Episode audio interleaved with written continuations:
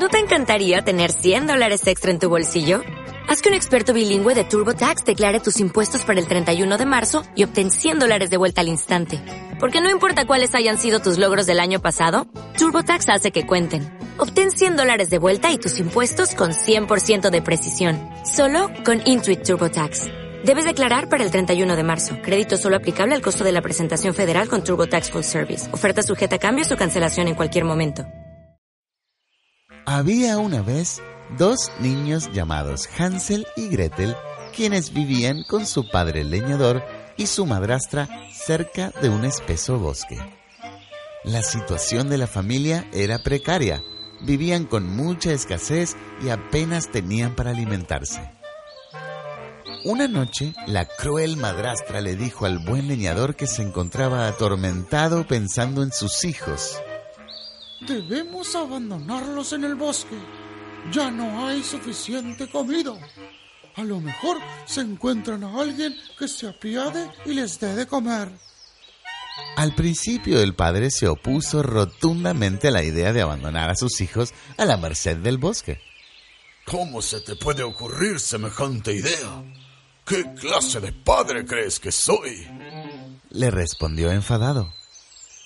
La mujer, que estaba dispuesta a deshacerse de la carga de los niños, no descansó hasta convencer al débil leñador de que aquella era la única alternativa que le quedaba. Los niños no estaban realmente dormidos, por lo que escucharon junto a la puerta todo lo que ellos conversaban. Gretel lloraba desconsoladamente, pero Hansel la consoló asegurándole que tenía una idea para encontrar el camino de regreso. A la mañana siguiente, cuando los niños se disponían a acompañar a su padre al bosque como hacían a menudo, la madrastra les dio un pedazo de pan a cada uno para el almuerzo. Así fue como los niños siguieron a su padre hasta la espesura del bosque, sabiendo que éste los iba a dejar allí. Hansel iba detrás, dejando caer migas de su pan para marcar el camino por el que debían regresar a la casa. Cuando llegaron a un claro, el padre les dijo con una tristeza profunda. Esperen aquí, hijos míos. Iré a cortar algo de leña y luego vendré a buscarlos. Hansel y Gretel se quedaron tranquilos como su padre les había pedido, creyendo que tal vez había cambiado de opinión. Se quedaron profundamente dormidos hasta que los sorprendió la noche y siguiendo la luz de la luna intentaron encontrar el camino de regreso. Pero por más que buscaron y buscaron, no lograron encontrar las migas de pan que indicaban el camino, ya que antes los pájaros del bosque se las habían comido. Así, vagaron sin rumbo durante la noche y el día siguiente por el bosque y con cada paso que daban se alejaban más de la cabaña donde vivían. Pensaban que iban a morir de hambre cuando encontraron a un pajarillo blanco que cantaba y movía sus alas, como invitándoles a seguirle. Siguieron el vuelo de aquel pajarillo hasta que encontraron una casita, que para su sorpresa estaba construida completamente de dulces. El tejado, las ventanas e incluso las paredes estaban recubiertas de jengibre, chocolate, bizcochos y azúcar. De inmediato se abalanzaron hacia la casita y mientras mordisqueaban todo lo que podían, oyeron la voz de una viejecita desde el interior que los invitaba a pasar. Se trataba de una bruja malvada que usaba aquel hechizo para atraer a los niños y luego comérselos. Una vez adentro, fue muy tarde para Hansel y Gretel, quienes no lograron escapar. La bruja decidió que Gretel le sería más útil para estar divirtiéndose y jugar, pero a Hansel se lo comería luego de engordarlo, ya que estaba un poco delgado lo metió en una jaula donde lo alimentaba a diario y como estaba media ciega, cuando le pedía que le sacase la mano para ver si había engordado algo, Hansel la engañaba con un hueso. Pasó el tiempo y la bruja finalmente se aburrió, por lo que decidió comérselo a sí mismo. Le ordenó a Gretel que preparara el horno para cocinarlo. Mientras la bruja estaba distraída, viendo si el horno estaba lo suficientemente caliente, Gretel aprovechó la oportunidad para empujarla a su interior. Gretel corrió y liberó a su hermano, pero antes de marcharse tomaron las joyas y diamantes que mantenía escondidos la bruja.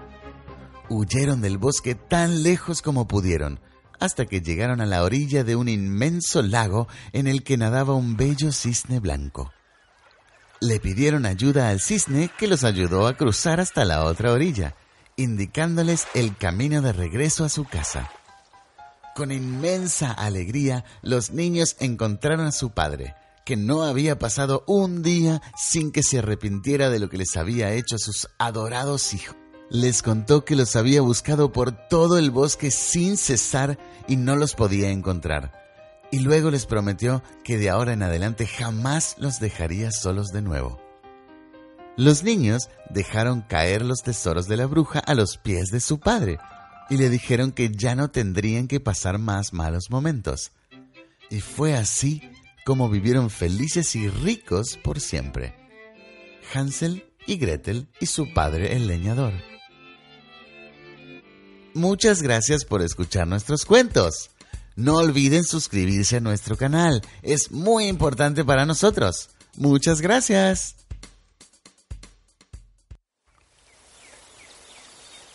Un día, una tortuga iba pasito a pasito por un camino, cuando se le acercó una liebre brincando y le dijo, Hola tortuga, yo veo que caminas muy despacio, como siempre.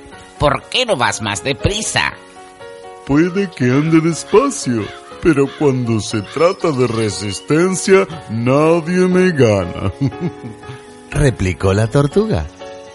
Mm, si quieres, hacemos una carrera hasta lo alto de la colina. ¡Estupendo! No tienes ninguna posibilidad de ganarme. La liebre convocó a todos sus amigos pensó que pondría en ridículo a la tortuga y que todos se reirían de ella. Vamos a ver quién es más veloz, si la pesada tortuga o yo. A la señal de la zorra, preparados, listos, ya, la tortuga y la liebre salieron juntas. La liebre pasó zumbando a la tortuga y no tardó mucho en llegar a la mitad del recorrido. Hmm. Me pregunto por dónde irá la tortuga. Se detuvo para mirar atrás y vio que la tortuga estaba aún a mucha distancia. Todos los espectadores se reían de la tortuga. Le gritaban lenta, lo más lento del mundo y muchas cosas más. Pero a pesar de las risas, la tortuga continuó caminando despacio, pero sin pausa, colina arriba. La liebre se cansó de contemplar el lento paso de la tortuga. ¿Todavía estás ahí? Creo que me voy a echar una siestecita. y dicho y hecho, la liebre se puso a dormir en la mitad de la ladera. Mientras la liebre dormía, la tortuga continuó caminando lentamente pero sin descansar. Tal vez sea lenta, pero siempre gano cuando se trata de resistencia. Vamos, vamos. Cuando finalmente llegó a la mitad del camino, oyó unos ronquidos y dijo, hmm, Vaya, ahí está la liebre durmiendo. Entonces la tortuga se esforzó todo lo que pudo en subir la colina y pasar a la liebre, que estaba profundamente dormida. Después de una larga siesta, la liebre se despertó. Eh, ¿Cuánto habrá avanzado la tortuga? A ver. Miró hacia abajo, pero no se veía la tortuga por ninguna parte. Eh, no puede ser. Entonces miró hacia la cima de la colina. Allí estaba la tortuga gritando de alegría por haber ganado la carrera. Excelente trabajo, tortuga. ¿Quieres decir algunas palabras? todos tenemos que esforzarnos al máximo para conseguir nuestros objetivos y trabajar sin parar, como hice yo. Muchas gracias a todos por estar allí. Nos volveremos a escuchar en nuestro próximo cuento y no olviden suscribirse al canal. Adiós.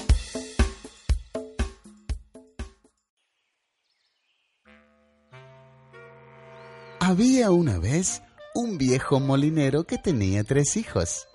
El molinero solo tenía tres posesiones para dejarles cuando muriera. Su molino, un asno y un gato. Un día llamó a sus hijos para hacer el reparto de su herencia. Hijos míos, quiero dejarles lo poco que tengo antes de morir. Les dijo.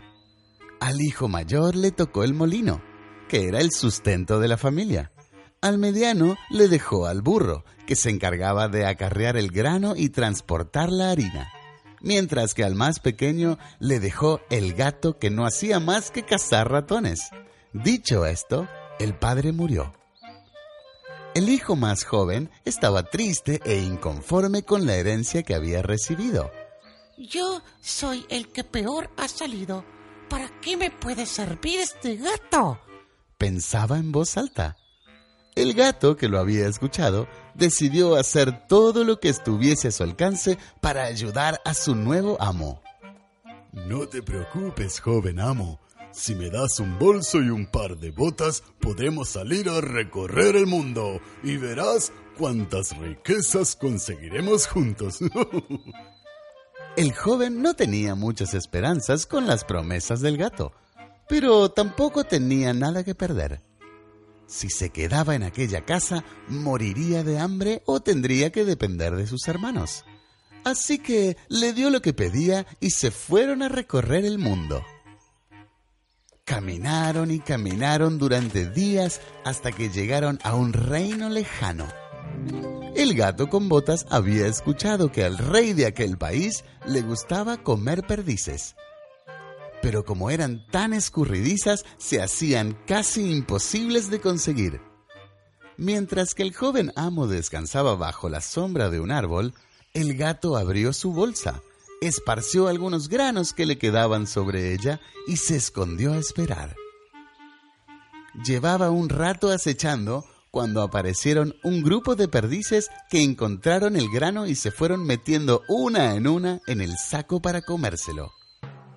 Cuando ya había suficientes, el gato tiró de la cuerda que se encontraba oculta, cerrando el saco y dejando atrapadas a las perdices. Luego se echó el saco al hombro y se dirigió al palacio para entregárselas al rey. Cuando se presentó ante el rey le dijo, Mi rey, el marqués de Carabás le envía este obsequio. Ese había sido el nombre que se le ocurrió darle a su amo. El rey complacido aceptó aquella oferta y le pidió que le agradeciera a su señor. Pasaron los días y el gato seguía mandándole regalos al rey, siempre de parte de su amo. Un día, el gato se enteró de que el rey iba a pasear con su hermosa hija cerca de la ribera del río y tuvo una gran idea. Le dijo a su amo, Si me sigues la corriente, podremos hacer una fortuna. Solo quítate la ropa y métete al río. Así lo hizo el hijo del molinero hasta que escuchó a su gato gritando. ¡Socorro! ¡Auxilio! ¡Se ahoga el marqués de Carabás! ¡Le han robado sus ropas! El rey, atraído por los gritos, se acercó a ver qué pasaba. Al ver que se trataba del marqués que tantos obsequios le había enviado, lo envolvió en ropas delicadas y lo subió en su carruaje para que les acompañara en el paseo. El astuto gato se adelantó a la comitiva real y se dirigió a las tierras de un temido ogro, donde se encontraban trabajando unos campesinos. Los amenazó diciéndoles, cuando el rey pase por aquí y les pregunte de quién son estas tierras, deberán responder que pertenecen al marqués de Carabás. Si no, morirán. De esta manera, cuando el rey cruzó con su carruaje y preguntó a quién pertenecían aquellas tierras, todos los campesinos contestaron. Son del señor Marqués. El gato con botas, que se sentía muy complacido por su plan, se dirigió luego al castillo del ogro, pensando en reclamarlo para su amo. Ya había escuchado todo lo que el ogro podía hacer y lo mucho que le gustaba que lo adularan. Así que se anunció ante él con el pretexto de haber viajado hasta allí para presentarle sus respetos. Cuando estuvo solo con el ogro, el gato le dijo, Me han dicho que es capaz de convertirse en cualquier clase de animal, como por ejemplo un elefante o un león. Es cierto, contestó el ogro, muy halagado, y se transformó de inmediato en un rugiente león para demostrarlo. A lo que el gato contestó, ¡Sorprendente! Ha sido increíble. Pero me impresionaría más si pudiera transformarte en algo tan pequeñito como un ratón. Eso debe ser imposible, incluso para un ogro tan poderoso como tú. El ogro, ansioso por impresionar al gato, se convirtió en un segundo en un diminuto ratón. Pero apenas lo hizo, el gato se lanzó sobre él y se lo tragó de un bocado. Así fue como el gato reclamó aquel palacio y las tierras circundantes para el recién nombrado Marqués de Carabás, su joven amo. Allí recibió al rey que, impresionado ante el lujo y la majestuosidad del castillo, le propuso de inmediato la mano de su hija en matrimonio. El hijo del molinero aceptó y luego de que el rey murió, gobernó aquellas tierras, al lado del gato con botas a quien nombró primer ministro. Muchas gracias por haber escuchado este cuento. Gran clásico cuento El gato con botas. Y recuerden, suscríbanse a nuestro canal para ayudarnos y poder seguir haciendo estas inolvidables historias. Y también recuerden seguirnos en nuestras redes sociales. Claro que sí, Name y sus amigos. Muchas gracias, nos vemos la próxima.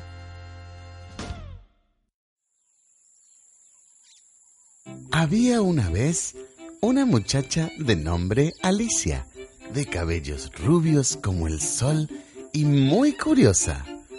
Tan curiosa que una tarde de verano decidió dar un paseo por el bosque como acostumbraba cada tarde.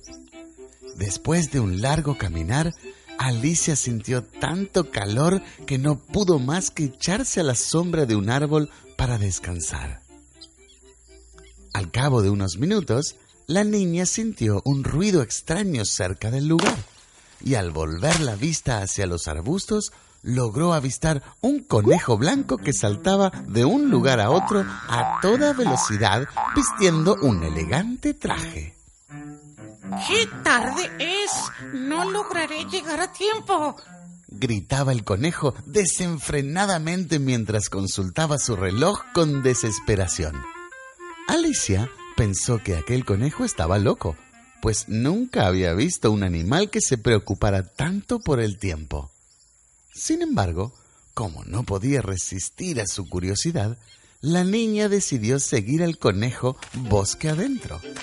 Y tras unos minutos, el animal se perdió en el interior de un pequeño agujero que había en el suelo.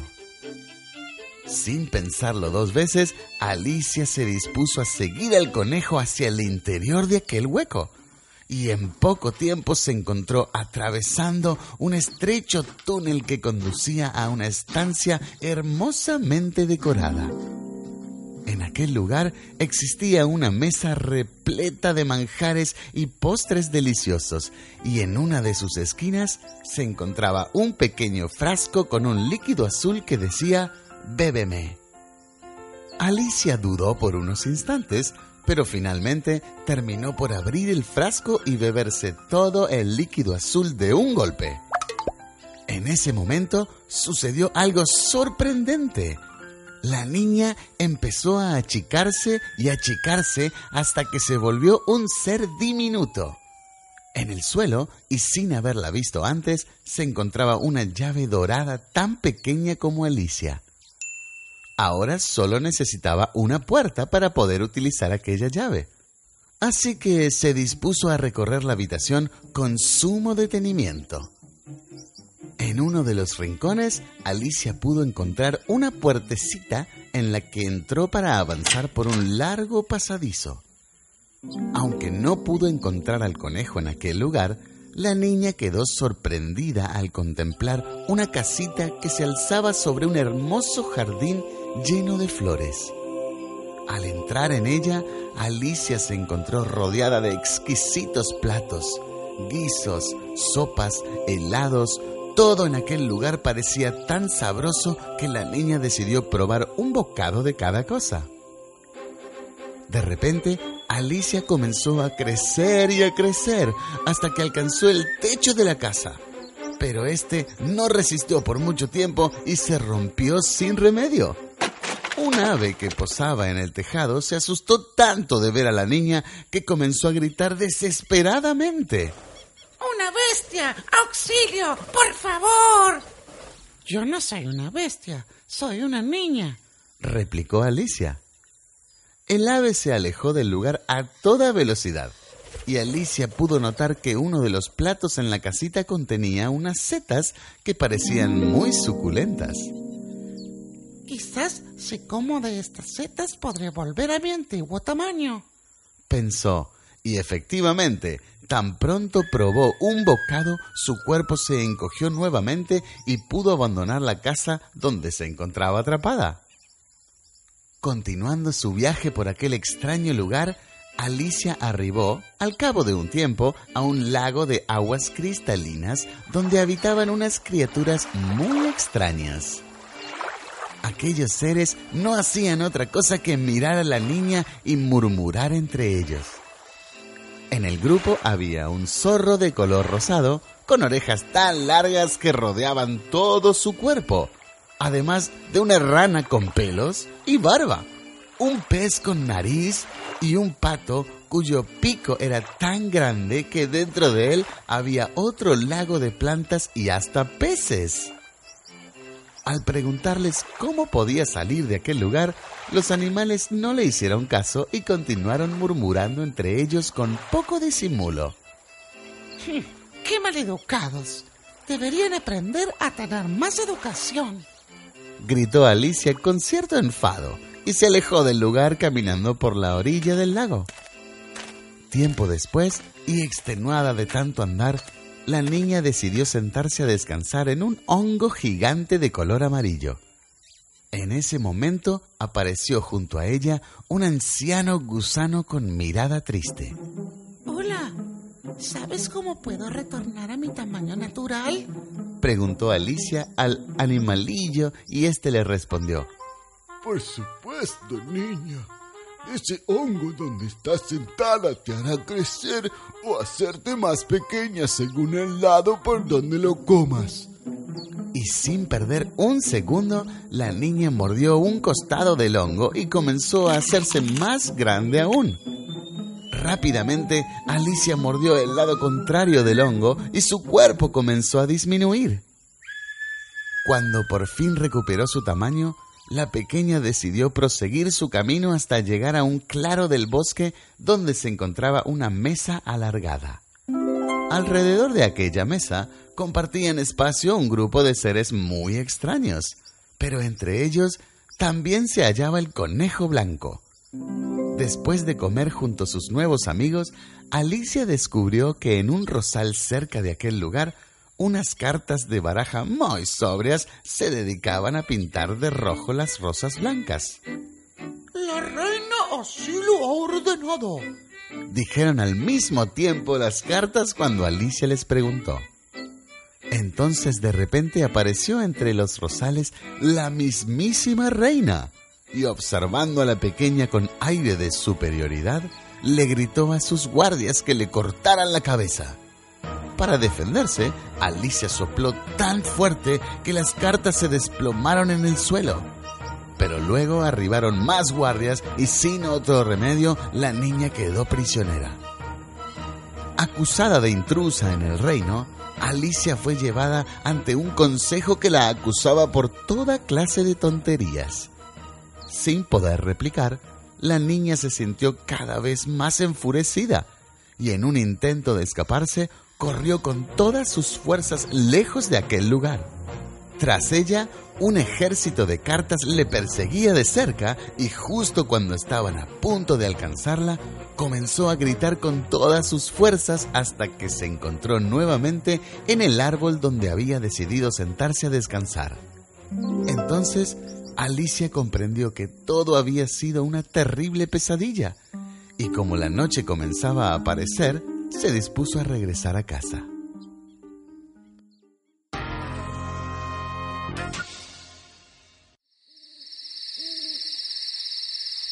Bienvenidos al especial de Halloween. Hoy entraremos a una casa embrujada y conoceremos algunas de las criaturas de Halloween. Oh. Por suerte, Name está aquí conmigo para acompañarme, ¿verdad? Hola a todos, soy Name y hoy entraré con ustedes a una casa embrujada. Exactamente, Name. Esta es una casa embrujada. ¿Estás listo para entrar? Uy, sí, pero da miedo. Muy bien. Abramos la puerta. Oh, oh. Esto no está bueno. Ay, esto no me gusta. Muy bien. Aquí estamos. Bueno, no se ve tan mal, ¿no? Es una sala, eh, algo grande. Bastante. Eh, y hasta ahora está... ¡Ay! ¿Qué es eso? Ay, no lo sé. ¡Oh, no! ¿Qué es eso? Parece una araña. Parece ser una araña, ¿verdad? Ay, es muy grande. Ah. Vámonos de aquí, vamos a otra Sí, habitación, vamos, vamos.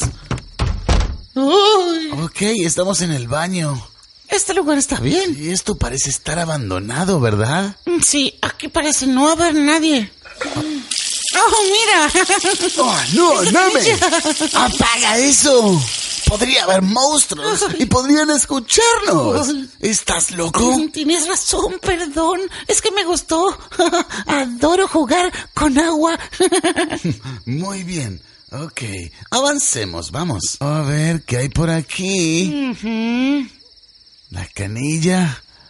Nada Muy raro, ¿verdad? Aquí no hay nada, vámonos. Ok. Ay, ay. Ay, esto se pone cada vez más tenebroso. Cada vez ya lo estaba. Ok, vamos caminando. Esto de estar aquí en Halloween era una mala idea, Name, Ah, ¿verdad? Sí, tienes razón.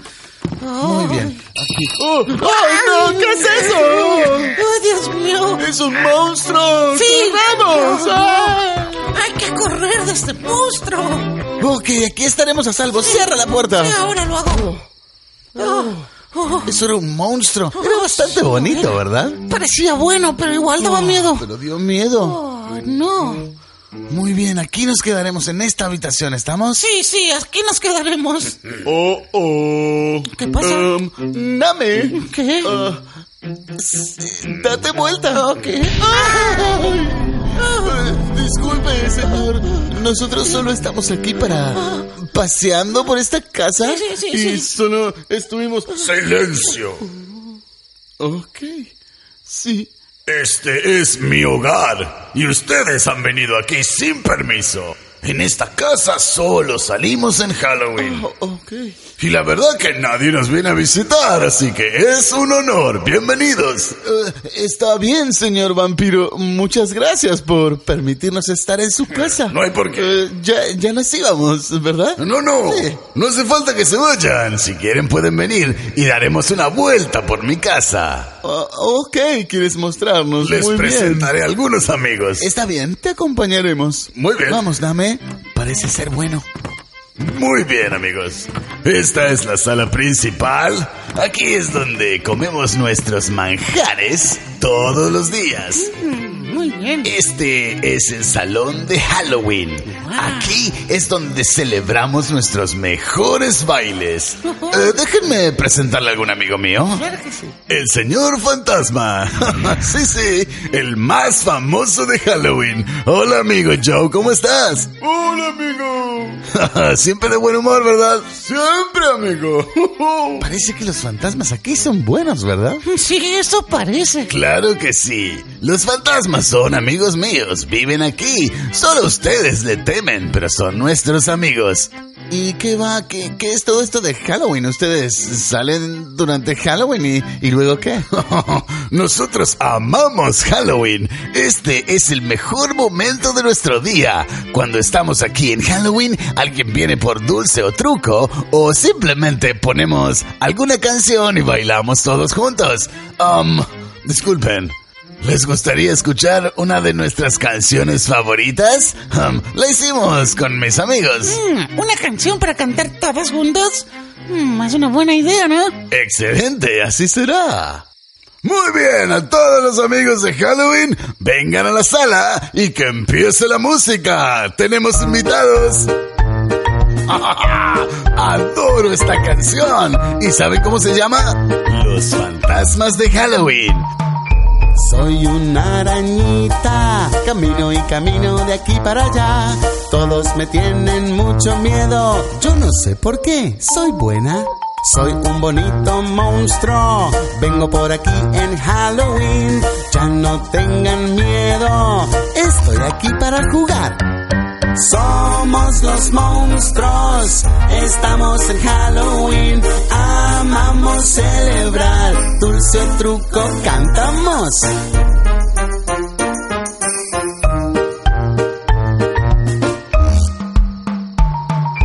Soy un vampiro, vuelo y vuelo toda la noche, puedo verlos desde arriba, hoy se quieren divertir. Soy un fantasma blanco, soy el más famoso. Si piensas en Halloween, el primero que verás será a mí. Somos los monstruos, estamos en Halloween, amamos celebrar, dulce truco cantamos.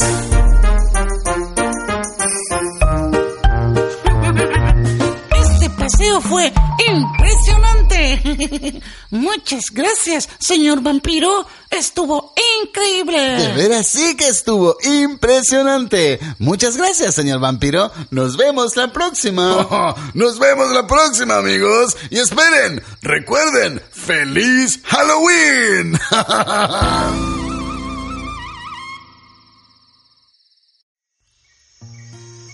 Bienvenidos a las aventuras especiales con Name. Hola Name, ¿cómo estás hoy? Hola a todos. Hoy estoy muy bien y muy emocionado por nuestra aventura de hoy. Ah, parece que ya sabes dónde estamos. Muy bien, les contaré. Estamos en la selva. Sí, amigos, hoy daremos un safari por la selva y conoceremos distintos tipos de animales y veremos lo hermosa que es la selva. ¿Están preparados? Por supuesto que sí. ¡Vámonos! Andando, Name. Mira, súbete a este jeep, que con este jeep daremos el paseo por la selva. ¡Arriba! Ok. Aquí estamos. ¡Andando! Este jeep es muy ruidoso. ¡Wow! Escucha todos esos sonidos de los animales de la selva. ¿No es increíble? Uh, sí, hay sonidos por todos lados. Muy bien, aquí estamos llegando a nuestro primer animal. Miren, ¿pueden verla? Oh, sí, y está muy cerca. es una jirafa. Es muy alta, ¿verdad? Sí, altísima. La jirafa es una especie de mamífero que vive en África. Es la más alta de todas las especies de animales terrestres. Wow. ¿Entienden eso? La jirafa es la más grande de todos los animales. Sí, es muy, muy alta. Exactamente, Name. Que también es muy hermosa.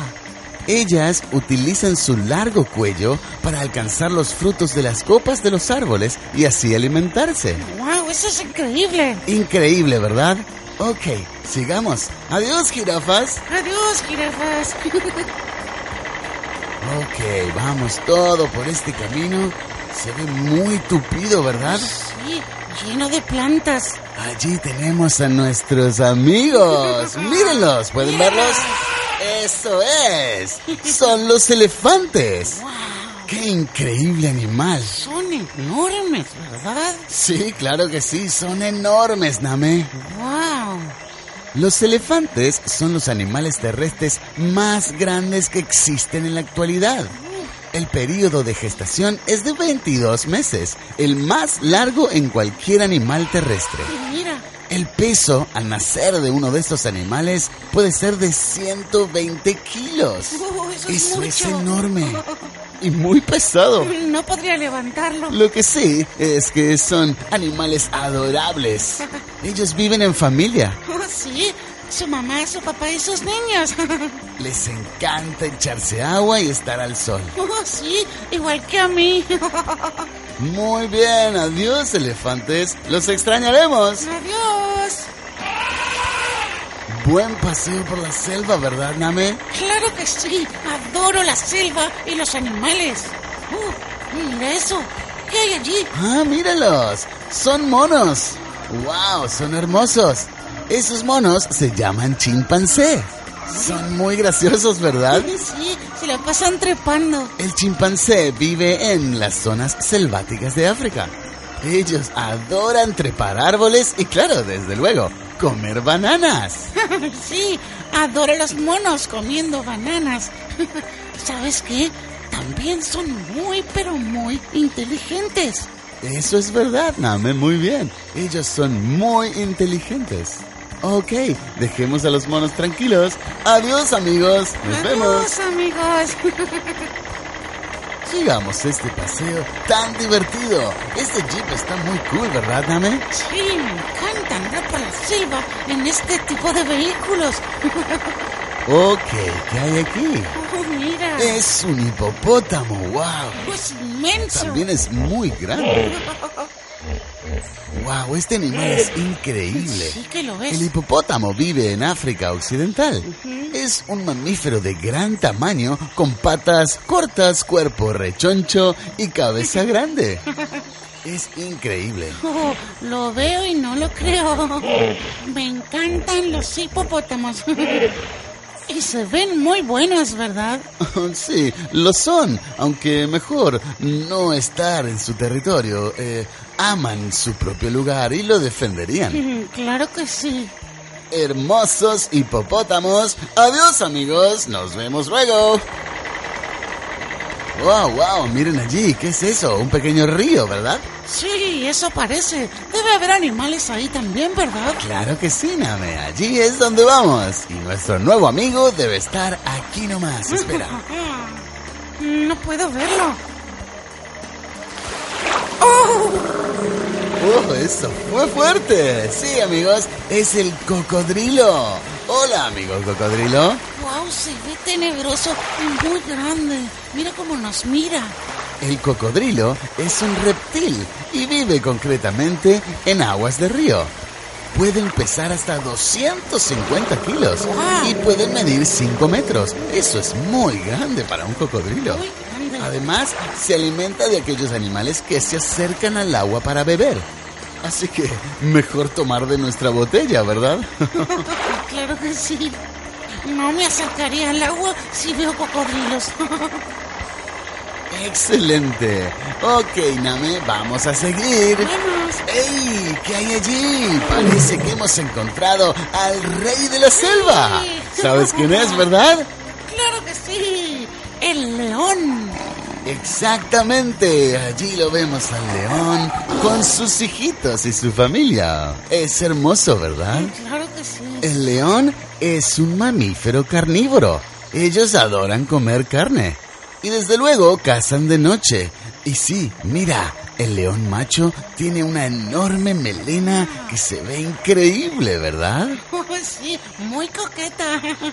Y mira cómo juegan sus cachorros. Exactamente, los cachorros de los leones se la pasan jugando, aunque su vida es un poco peligrosa, ya que son pequeños y un poco vulnerables. Mm, Claro que sí. Hermosos cocodrilos. Sí, adoro los cocodrilos. El rey de la selva. Exactamente, se lo llama el rey de la selva. Adiós, cocodrilos. Nos vemos. Ese fue un genial animal para terminar nuestro safari. Ya termina. Muy bien, dejemos el jeep por aquí y bajémonos. Sí. Ah, Listo, otra vez en tierra firme, ¿verdad? sí, mejor estar aquí. Muy bien, espero les haya encantado nuestro paseo por la selva y ya nos veremos la próxima en alguna nueva aventura con Name. Ah, y no olviden suscribirse a nuestro canal para poder seguir escuchando nuestras aventuras. ¡Saludos! Adiós.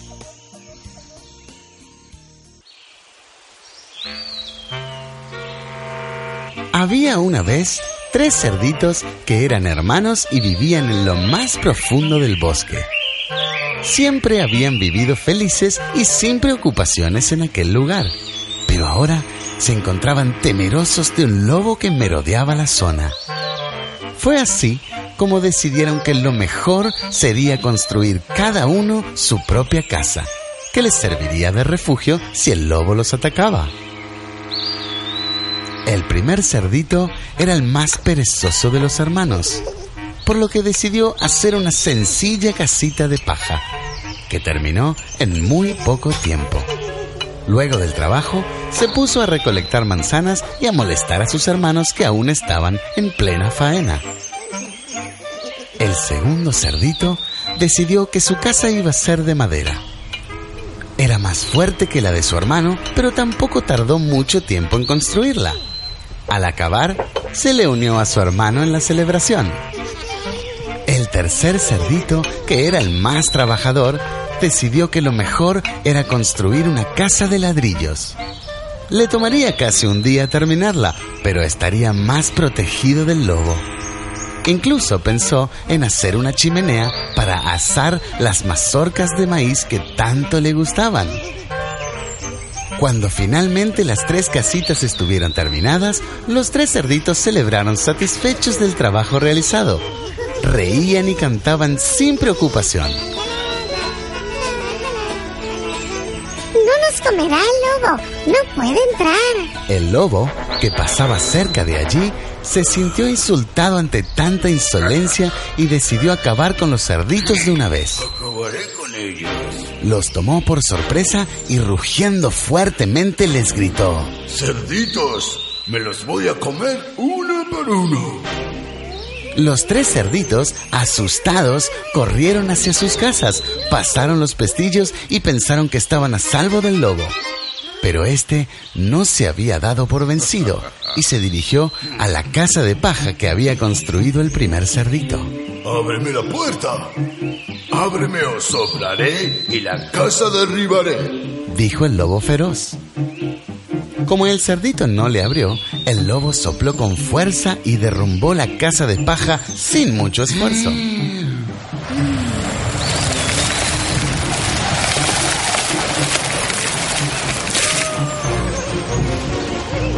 El cerdito corrió lo más rápido que pudo hasta la casa del segundo hermano.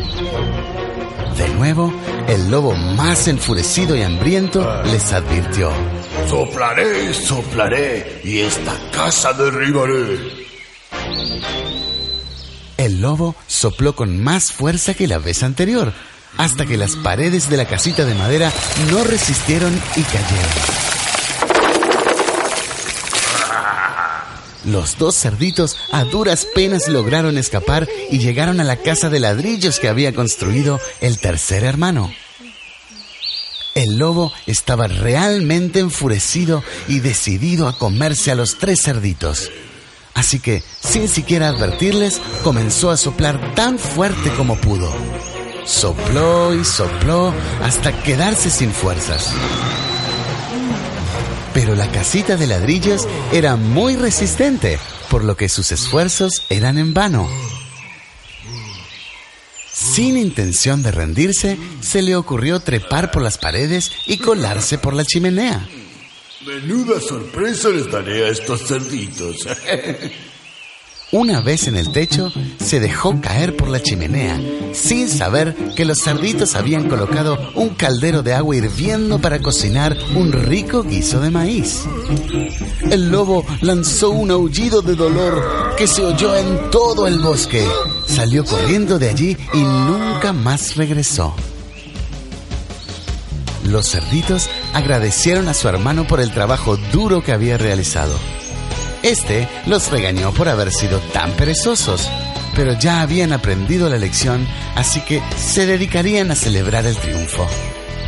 Y así fue como vivieron felices por siempre, cada uno en su propia casita de ladrillos.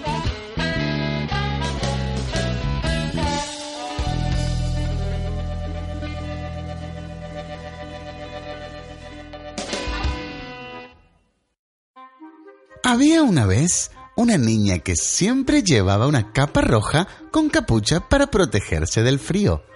Por eso todo el mundo la llamaba Caperucita Roja. Caperucita vivía en una casita cerca del bosque. Un día su madre le dijo, Hija mía, tu abuelita está enferma. He preparado una cestita con tortas frutas, un poco de miel y algo más para que le lleves. Ya verás qué contenta se pone. Estupendo, mamá. Yo también tengo muchas ganas de ir a visitarla, dijo Caperucita saltando de alegría. Cuando Caperucita estaba lista para salir de la casa, su madre le hizo una advertencia.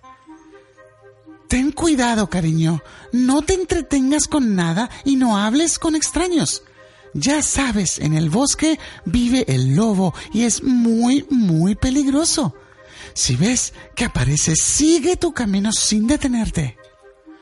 No te preocupes, mamita, dijo la niña. Tendré en cuenta todo lo que me dices. Cuando llegó al bosque, la pequeña comenzó a distraerse contemplando los pajaritos y recogiendo flores no se dio cuenta de que alguien la observaba desde un viejo y frondoso árbol. De repente oyó una voz suave. ¿A dónde vas, Caperucita? Caperucita se dio vuelta y vio que quien le hablaba era un enorme lobo. Voy a casa de mi abuelita, al otro lado del bosque está enferma y le llevo esta cesta llena de comida y algunas flores para alegrarle el día, dijo Caperucita. Oh, eso es estupendo, dijo el astuto lobo. Yo también vivo por aquí. Te echo una carrera a ver quién llega antes. Cada uno iremos por un camino diferente. ¿Te parece bien? La inocente niña pensó que era una idea divertida y aceptó. No sabía que el lobo había elegido el camino más corto para llegar primero a su destino. Cuando el animal llegó a casa de la abuela, llamó a la puerta. ¿Quién es? gritó la mujer. Soy yo, abuelita, tu querida nieta, Caperucita. Ábreme la puerta dijo el lobo imitando la voz de la niña como podía. Pasa, querida mía, la puerta está abierta, contestó la abuelita. El malvado lobo entró a la casa y sin pensárselo dos veces, saltó sobre la cama y se comió a la anciana. Después, se puso su camisón y su gorrito de dormir y se metió entre las sábanas esperando a que llegara la niña. Rato, se oyeron unos golpes. ¿Quién llama? dijo el lobo, forzando la voz como si fuera la abuelita. Soy yo, Caperucita. Vengo a hacerte una visita y a traerte unos ricos dulces para merendar juntas. Pasa, querida. Estoy deseando abrazarte, dijo el lobo malvado relamiéndose. La habitación estaba un poco oscura. Cuando se acercó a la cama, a Caperucita le pareció que su abuela estaba cambiada. Extrañada, dijo... Abuelita, abuelita, ¿qué ojos tan grandes tienes? Son para verte mejor, preciosa mía, contestó el lobo suavizando la voz. Abuelita, abuelita, ¿qué orejas tan grandes tienes? Son para oírte mejor, querida. Pero, abuelita, abuelita, ¿qué boca tan grande tienes? Es para comerte mejor. Gritó el lobo dando un enorme salto y comiéndose a la niña de un bocado. Barriga llena después de tanta comida, el lobo se echó a dormir. Salió de la casa, se tumbó en el jardín y cayó completamente dormido. El fuerte sonido de sus ronquidos llamó la atención de un cazador que pasaba por allí. El hombre se acercó y vio que el animal tenía la panza muy hinchada, demasiado para ser un lobo. Sospechando que pasaba algo extraño, agarró su cuchillo y le cortó la panza. Se llevó una enorme sorpresa cuando vio que de allí salieron sanas y salvas la abuela y la niña. Después de liberarlas, el cazador cosió la barriga del lobo y esperaron un rato a que el animal se despertara. Cuando por fin abrió los ojos, vio como los tres lo rodeaban y escuchó la profunda y amenazante voz del cazador que le gritaba enfurecido. ¡Lárgate, lobo malvado! ¡No te queremos en el bosque! Como vuelva a verte por aquí, no lo contarás. El lobo, aterrado, puso sus pies en movimiento y salió despavorido. Caperucita y su abuelita, con lágrimas cayendo sobre sus mejillas, se abrazaron. El susto había pasado y la niña había aprendido una importante lección. Nunca más desobedecería a su mamá ni se fiaría de extraños. Había una vez un viejo carpintero de nombre Gepetto, que como no tenía familia, decidió hacerse un muñeco de madera para no sentirse solo y triste nunca más. ¡Qué obra tan hermosa he creado! Le llamaré Pinocho. Exclamó el anciano con gran alegría mientras le daba los últimos retoques. Desde ese entonces, Gepetto pasaba las horas contemplando su bella obra y deseaba que aquel niño de madera pudiera moverse y hablar como todos los niños.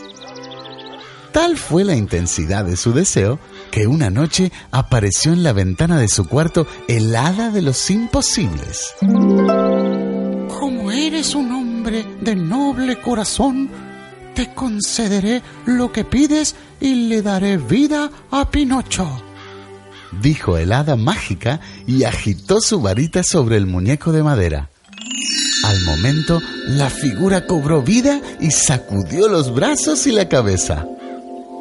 Papá, papá, mencionó con voz melodiosa despertando a Gepetto. ¿Quién anda ahí? Soy yo, papá. Soy Pinocho. ¿No me reconoces? dijo el niño acercándose al anciano. Cuando logró reconocerle, Gepetto lo cargó en sus brazos y se puso a bailar de tanta emoción. Oh, oh, oh, mi hijo, mi querido hijo. Los próximos días fueron pura alegría en la casa del carpintero. Como todos los niños, Pinocho debía alistarse para ir a la escuela, estudiar y jugar con sus amigos. Así que el anciano vendió su abrigo para comprarle una cartera con libros y lápices de colores. El primer día de colegio, Pinocho asistió acompañado de un grillo para aconsejarlo y guiarlo por el buen camino. Sin embargo, como sucede con todos los niños, este prefería jugar y divertirse antes que asistir a las clases. Y a pesar de las advertencias del grillo, el niño travieso decidió ir al teatro a disfrutar de una función de títeres. Al verle, el dueño del teatro quedó encantado con Pinocho. ¡Maravilloso! Nunca había visto un títere que se moviera y hablara por sí mismo. Sin dudas, haré una fortuna con él. Y decidió quedárselo. Este aceptó la invitación de aquel hombre ambicioso y pensó que con el dinero ganado podría comprarle un nuevo abrigo a su padre. Durante el resto del día, Pinocho actuó en el teatro como un títere más y al caer la tarde decidió regresar a su casa con Gepetto. Sin embargo, el dueño malo no quería que el niño se fuera, por lo que lo encerró en una caja junto a las otras marionetas. Tanto fue el llanto de Pinocho que al final no tuvo más remedio que dejarle ir, no sin antes obsequiarle unas pocas monedas. Cuando regresaba a casa, se topó con dos astutos bribones que querían quitarle sus monedas. Como era un niño inocente y sano, los ladrones le engañaron, haciéndole creer que si enterraba su dinero encontraría al día siguiente un árbol lleno de monedas, todas para él. El grillo trató de alertarle sobre semejante timo, pero Pinocho no hizo caso a su amigo y enterró las monedas. Luego, los terribles vividores esperaron a que el niño se marchara, desenterraron el dinero y se lo llevaron muertos de risa.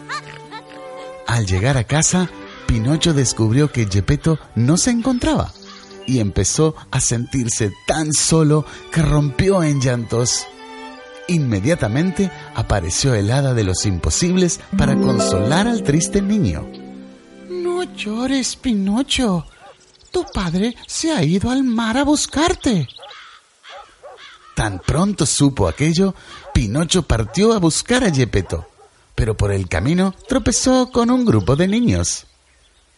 ¿A dónde se dirigen? preguntó Pinocho. Vamos al país de los dulces y los juguetes, respondió uno de ellos. Ven con nosotros, podrás divertirte sin parar.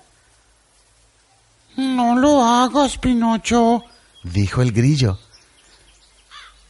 Debemos encontrarnos con tu padre, que se ha ido solo y triste a buscarte. Tienes razón, grillo, pero solo estaremos un rato. Luego le buscaré sin falta. Y así fue Pinocho acompañado de aquellos niños al país de los dulces y los juguetes. Al llegar, quedó tan maravillado con aquel lugar que se olvidó de salir a buscar al pobre de Gepetto. Saltaba y reía Pinocho rodeado de juguetes y tan feliz era que no notó cuando empezó a convertirse en un burro. Sus orejas crecieron y se hicieron muy largas, su piel se tornó oscura y hasta le salió una colita peluda que se movía mientras caminaba. Cuando se dio cuenta, comenzó a llorar de tristeza y el hada de los imposibles volvió para ayudarle y devolverlo a su forma de niño. Ya eres nuevamente un niño bello, Pinocho. Pero recuerda que debes estudiar y ser bueno. Oh, sí, señora Hada, a mí me encanta estudiar, dijo Pinocho y al instante le quedó crecida la nariz. Tampoco debes decir mentiras, Pinocho querido. No, para nada. Nunca he dicho una mentira. Pero la nariz le creció un poco más. Y siempre me porto muy bien. Pero al decir aquello, la nariz le creció tanto que apenas podía sostenerla con su cabeza. Con lágrimas en los ojos, Pinocho se disculpó con el hada y le prometió que jamás volvería a decir una mentira, por lo que su nariz volvió a ser pequeña. Entonces él y el grillo decidieron salir a buscar a Gepetto. Sin embargo, cuando llegaron al mar, descubrieron que el anciano había sido tragado por una enorme ballena. Enseguida se lanzó al agua y después de mucho nadar, se encontró frente a frente con la temible ballena. Por favor, señora ballena, devuélvame a mi padre. Pero el animal no le hizo caso y se tragó a Pinocho también. Al llegar al estómago, se encontró con el viejo Gepetto y quedaron abrazados un largo rato. Tenemos que salir cuanto antes, Pinocho, exclamó Gepetto. Hagamos una fogata, papá. El humo hará estornudar a la ballena y podremos escapar. Y así fue como Pinocho y su padre quedaron a salvo de la ballena, pues estornudó tan fuerte que los lanzó fuera del vientre y lograron escapar a tierra firme. Cuando llegaron a casa, este se arrepintió por haber desobedecido a su padre y desde entonces no faltó nunca más a clases y fue tan bueno y disciplinado que el hada de los imposibles decidió convertirlo en un niño de carne y hueso, para la alegría de su padre, el viejo Gepetto y el propio Pinocho. De esta forma, Pinocho aprendió la lección. No debes mentir. No es bueno mentir. Puede meterte en problemas.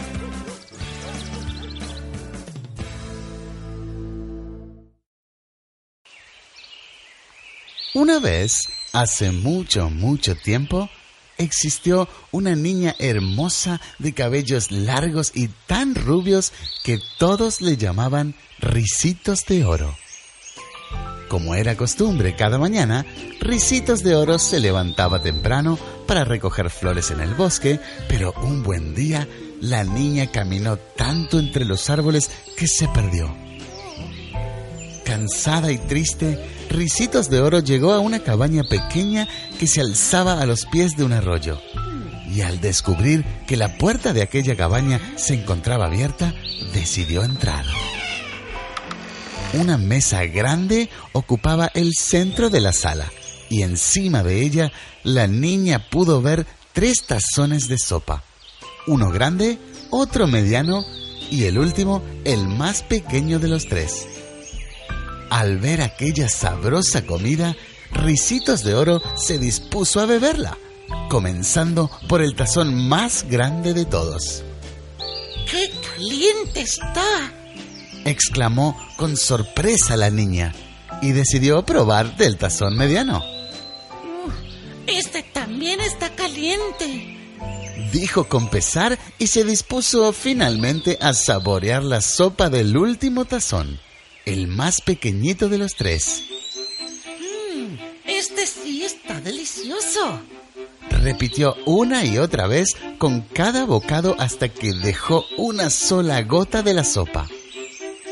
Cuando terminó de comer, Risitos de Oro sintió ganas de descansar y descubrió tres sillas en la esquina de la sala. Una grande, otra mediana y la última, la más pequeñita de las tres. Al probar la silla grande, descubrió que sus pies no tocaban el suelo, por lo que decidió sentarse en la silla mediana. Pero esta era muy ancha para ella. Por eso, se dejó caer en la silla más pequeña de todas, pero lo hizo con tanta fuerza que la rompió. Dentro de la casita pequeña también había un cuarto con tres camas. Una grande y ancha, otra mediana y alta y una tercera bien pequeñita. Entonces Ricitos de Oro quiso probar la cama más grande y ancha, pero era tan dura que desistió al momento. Seguidamente saltó hacia la cama mediana y alta, pero esta también era muy dura para la niña. Así que no tuvo más remedio que irse a dormir a la cama más pequeñita de todas. Como la camita era tan suave, la niña se quedó dormida en poco tiempo. Al cabo de las horas, llegaron tres osos pardos. Eran los verdaderos dueños de la casita. Papá oso, grande y fuerte, mamá osa, mediana y hermosa, y finalmente bebé oso, pequeñito y saltarín. Cuando se acercaron a la mesa para desayunar, Papá Oso exclamó sorprendido. Mm, alguien ha probado mi sopa. A lo que Mamá Osa también replicó. Alguien también ha probado mi sopa. Y finalmente, el bebé oso terminó por decir entre sollozos. Alguien ha tomado toda mi sopa. Mm. Triste y desconsolada, la familia de osos se dispuso a sentarse en las sillas de la casita. Pero al llegar, papá oso gritó furioso. ¡Alguien se ha sentado en mi silla! Y mamá osa tampoco demoró en protestar. Alguien también se ha sentado en mi silla. Sin embargo, la mayor sorpresa fue para Bebé Oso, quien no pudo contener las lágrimas cuando exclamó... Alguien ha roto mi silla. Los tres osos no sabían ya qué hacer. Estaban tan tristes y afligidos que decidieron acostarse un rato en sus camas para descansar y olvidar lo ocurrido. Entonces, papá oso tumbó su enorme cuerpo en la cama grande y ancha, pero al instante exclamó, "Eh, alguien se ha acostado en mi cama. Mamá osa, al acostarse en su cama alta y ancha, se apresuró a decir, Alguien también se ha acostado en mi cama. Pero la mayor sorpresa fue para Bebé Oso, quien al llegar a su camita pequeña y suave, chilló con todas sus fuerzas.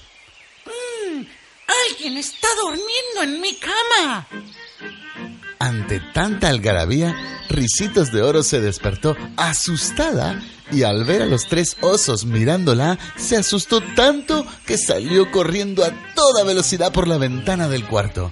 Y tanto corrió la pequeña niña que en pocos minutos atravesó el bosque y por fin pudo encontrar el camino de regreso a casa.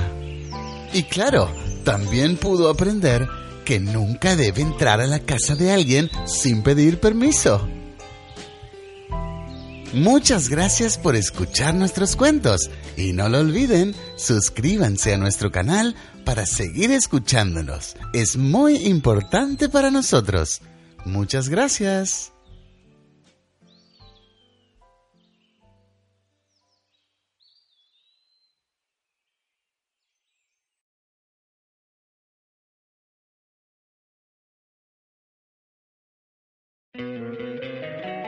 Encantaría tener 100 dólares extra en tu bolsillo? Haz que un experto bilingüe de TurboTax declare tus impuestos para el 31 de marzo y obtén 100 dólares de vuelta al instante. Porque no importa cuáles hayan sido tus logros del año pasado, TurboTax hace que cuenten. Obtén 100 dólares de vuelta y tus impuestos con 100% de precisión. Solo con Intuit TurboTax. Debes declarar para el 31 de marzo. Crédito solo aplicable al costo de la presentación federal con TurboTax Full Service. Oferta sujeta a cambios o cancelación en cualquier momento.